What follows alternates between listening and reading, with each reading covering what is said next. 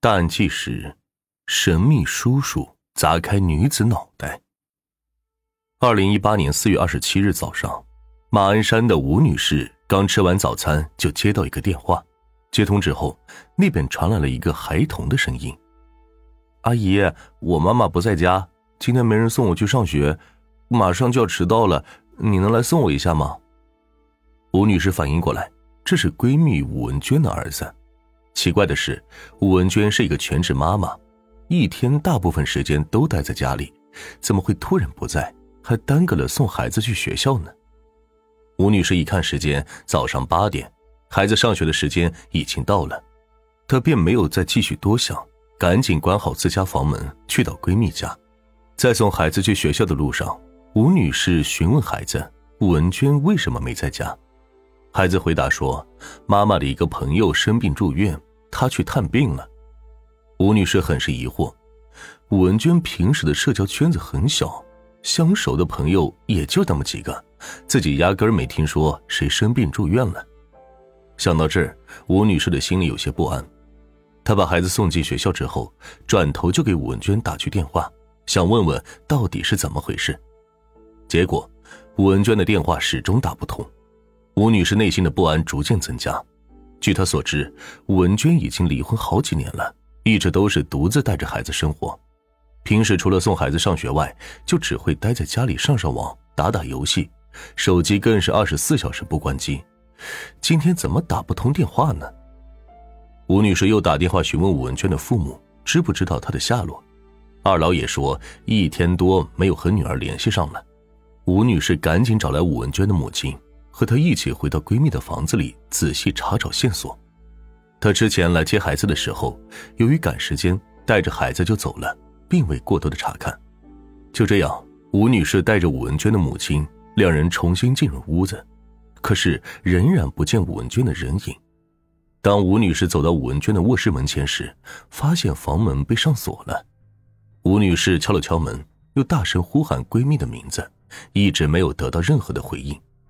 这个时候，吴女士闻到空气中似乎有一丝血腥味赶紧对吴文娟的母亲说：“叫个开锁师傅来吧。”当房门被打开后，吴女士就看见吴文娟躺在血泊中，身上盖着一床厚厚的被子。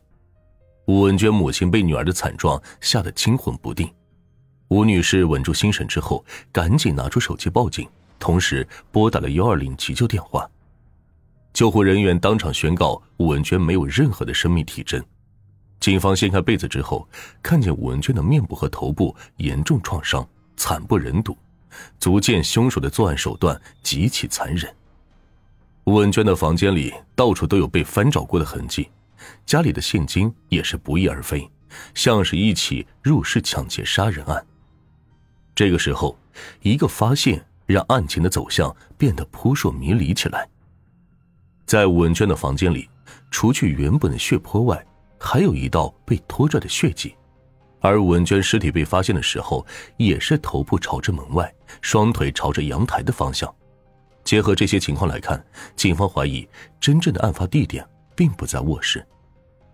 警方进一步勘查，得到了一些线索：客厅通往卧室的过门石缝隙中有着残存的血迹。检验证实属于死者武文娟。一个储物柜下面发现了一个血脚印，很有可能是凶手遗留下来的。厕所角落里摆放着的拖把上残留着有凶手清理血迹的痕迹，一旁的毛巾上出现了大量的黄色污渍，经过检验确认也是武文娟的血液。房中还找出了一把锤子，上面残留着血迹，经过比对，来源于武文娟。锤子也和武文娟的伤口吻合，说明他就是凶手的作案工具。种种迹象表明，凶手很可能是在客厅内将武文娟杀害，再将尸体拖拽到房间里进行掩盖，随后用家里的清洁工具将客厅的血迹进行了清扫。至此，警方推断，这是一起有预谋的谋杀案。可是，一般来讲，抢劫犯不会如此大费周章的。进行血迹清理。然而，警方走访得知，武文娟的交际关系十分简单。她离婚后一直和儿子在一起生活，固定交往的朋友很少。唯一的爱好就是上网打游戏。吴文娟家里的经济条件不错，没有和人产生过经济纠纷。这样一个没有任何社会矛盾纠纷的人，又为什么会被人有意谋杀呢？就在案情陷入困境的时候，武文娟的儿子的一句话让警方找到了关键线索。